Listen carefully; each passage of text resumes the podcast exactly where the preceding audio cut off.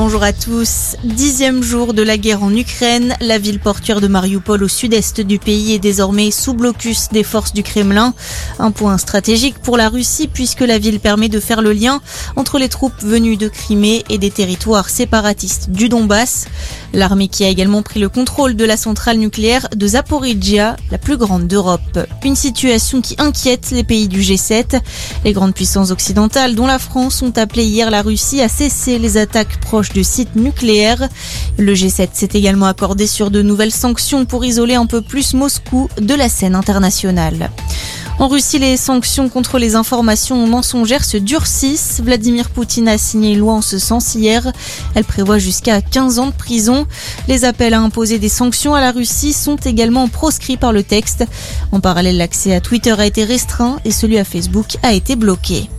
Dans l'actualité également, premier clip de campagne pour Emmanuel Macron. Le président de la République avait déjà annoncé jeudi dans une lettre être candidat à sa réélection.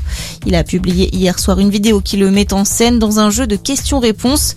Selon nos confrères du Parisien, il effectuera son premier déplacement de candidat lundi en banlieue parisienne. En attendant, de nombreux prétendants à l'Elysée poursuivent aujourd'hui leur campagne. Jean-Luc Mélenchon rendra hommage à Paris à Jean Jaurès, socialiste pacifiste. Ce soir, Valérie Pécresse sera en meeting à Metz. Marine Le Pen, elle, sera en déplacement à Aigues-Mortes dans le Gard ce matin. À la page des sports, les Jeux paralympiques d'hiver de Pékin, déjà deux médailles au compteur français. Arthur Baucher a décroché l'or en descente debout et Yacinthe Deleplace le bronze en descente de ski alpin malvoyant. Et puis un mot de foot et la belle victoire de Lyon hier soir en ouverture de la 27e journée de Ligue 1. L'OL s'est imposé 4-1 sur la pelouse de Lorient. Merci d'être avec nous. Très bonne journée à tous.